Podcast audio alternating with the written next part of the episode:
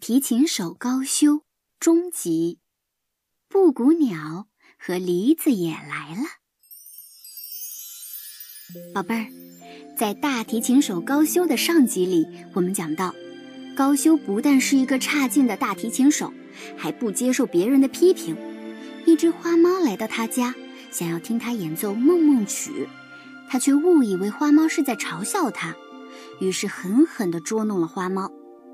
接下来，高修又会经历什么呢？赶走花猫之后，高修美美的睡了一觉。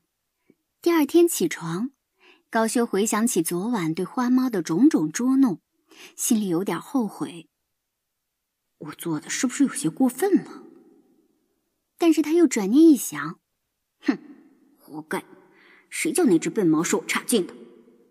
这天夜晚，高修像往常一样练习大提琴，一练就入迷了，直到凌晨两三点钟还没有睡觉。这时，突然传来一阵小鸟扑棱翅膀的声音。高修抬头一看，竟然看到了一只布谷鸟从没有关严的窗户缝里飞了进来，停在高修面前的乐谱上。高修疑惑极了。高修说：“布谷鸟，你来干什么？”布谷鸟答道：“布谷布谷，我是来学习音乐的。”你们布谷鸟不是只会两个音吗？布和谷。哼，那你就不懂了。我们布谷鸟可以把布和谷这两个音唱出一万种意思来。既然如此，那你还跟我学什么音乐啊？快走吧，不要打扰我练琴。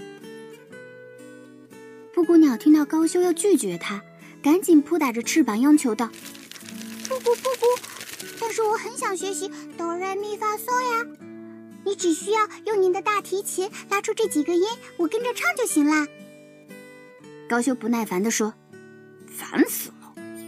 好吧，那我只教你一遍啊，你听完就离开这儿。”高修拉着哆来咪，这时布谷鸟在琴谱架上蹦蹦跳跳地说。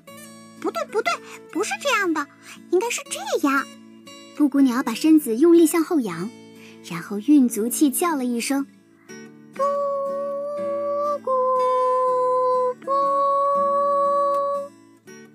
高修不耐烦地催促道：“好了好了，我已经教过你一遍了，你也该回去了。”但是布谷鸟不愿意离去，耍赖皮道：“拜托拜托，再拉一次，最后一次就好。”高修说：“那好吧，这次真的是最后一次了。”布谷鸟说：“嗯，不过最后一次，希望您拉的时间长一点哦。”高修苦笑着说：“哼，我真是会被你烦死。”于是高修再一次拉响大提琴，布谷鸟也跟着唱起来。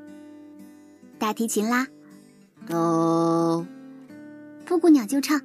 布谷，大提琴啦，瑞，布谷鸟就唱，布谷咪，布谷发，布谷。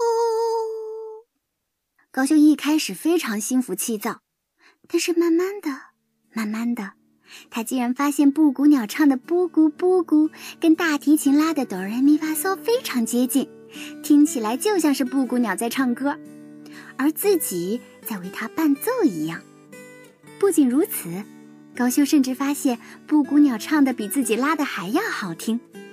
高修愣住了，琴声戛然而止。布谷鸟发现没人伴奏，布谷了两声也停了下来。他气愤地说：“你怎么停下来了？我们布谷鸟只要开始唱歌，从来不会随随便便停下来。”唱了一晚上，布谷鸟的声音已经有些哑了。高修嗤之以鼻：“别瞎扯了，我这最后一遍也教完了，你该走了吧？你看，天都快要亮了。”布谷鸟认认真真的鞠了一躬，沙哑的说：“那就拉到天亮为止吧，最后一次，不会耽误你多少时间的。”这次高修可彻底气坏了。高修用力跺了一下地板，大声吼道：“你这只呆鸟，简直就是得寸进尺！你再不走，我就拔光你的毛，把你当早餐吃掉！”布谷鸟害怕极了，慌不择路的飞向窗户，咚的一下撞到了透明的玻璃上，然后它倒在窗台上，额头渗出血来了。高修见状，慌忙起身，嘴上说着：“傻瓜，那是玻璃。”一边跑到布谷鸟身边，帮他把窗户完全打开。布谷鸟晃晃悠悠的站起来，慢慢的飞走了，边走还边唱：“布谷布。”高修目瞪口呆的看着窗外，然后叹了一口气，回到卧室呼呼大睡起来。第三天晚上，高修依然拉琴到很晚。这时，敲门声又响起来。高修打开门，一只小梨子从门外走进来，巴掌大的小梨子，走路还有一些不稳当呢。高修微笑着逗弄它：“喂，小梨子，你知道梨子汤是用什么做的吗？”小梨子撅着嘴巴，歪着头，好奇问道：“不知道呀，什么是梨子汤？”小梨子天真的表情惹得高修差点笑出声来。高修强忍住，继续道：“梨子汤啊，就是把你这种梨子在锅里煮成汤，专门给我这种坏家伙吃的。”小梨子说：“坏家伙，可是爸比跟我说你是一个大演奏家，是个大好人，让我来跟你学习。”高修说：“学什么习呀？我现在困得很，马上就要睡觉了。”小梨子从背后掏出两根小鼓棒，兴冲冲地说：“我是一个小鼓手，爸比叫我过来跟你的大提琴合奏。”小梨子这么一说，高修竟然有些好奇了。他问：“合奏什么曲子？”小梨子提议：“合奏《快乐的马车夫》。”高修问：“快乐的马车夫？”嗯，这是什么曲子？小梨子说：“这里有乐谱。”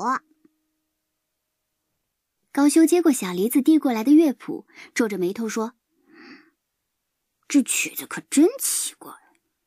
好吧，那我们就合奏一下试试看。”高修偷偷观察着小梨子，没想到小梨子的鼓打的还真不错，咚咚并并，真像那么回事儿。高修拉着拉着。竟然觉得和这只小梨子合奏竟然挺有意思的，烦躁的心情完全消失了。高修就这样和小梨子一直合奏着，甚至忘了时间的流逝。合奏结束时，天空已经开始泛白，马上就要天亮了。小梨子看了一眼天空，哎呀了一声，赶紧手忙脚乱地收拾乐谱和鼓棒。小梨子说：“好。”天亮了，我该回家去了。谢谢你哦，高修先生，你的琴技真好。小梨子说着，弯腰鞠了一躬，便匆匆离开了高修家。高修被小梨子这么一夸，愣愣地呆在那里。高修看着小梨子离去的方向，有些后悔的喃喃自语：“嗯，没想到和小梨子合作了一晚上。”如果对花猫和布谷鸟也多些耐心，或许也会像昨天晚上那么开心吧。带着这样的想法，大提琴手高修进入了甜蜜的梦乡。宝贝儿，大提琴手高修的终极布谷鸟和梨子也来了，就到这里结束了。经过布谷鸟和小梨子的到访，高修似乎开始意识到自己的错误了。那在下一集里，高修是否会完全改正自己的错误呢？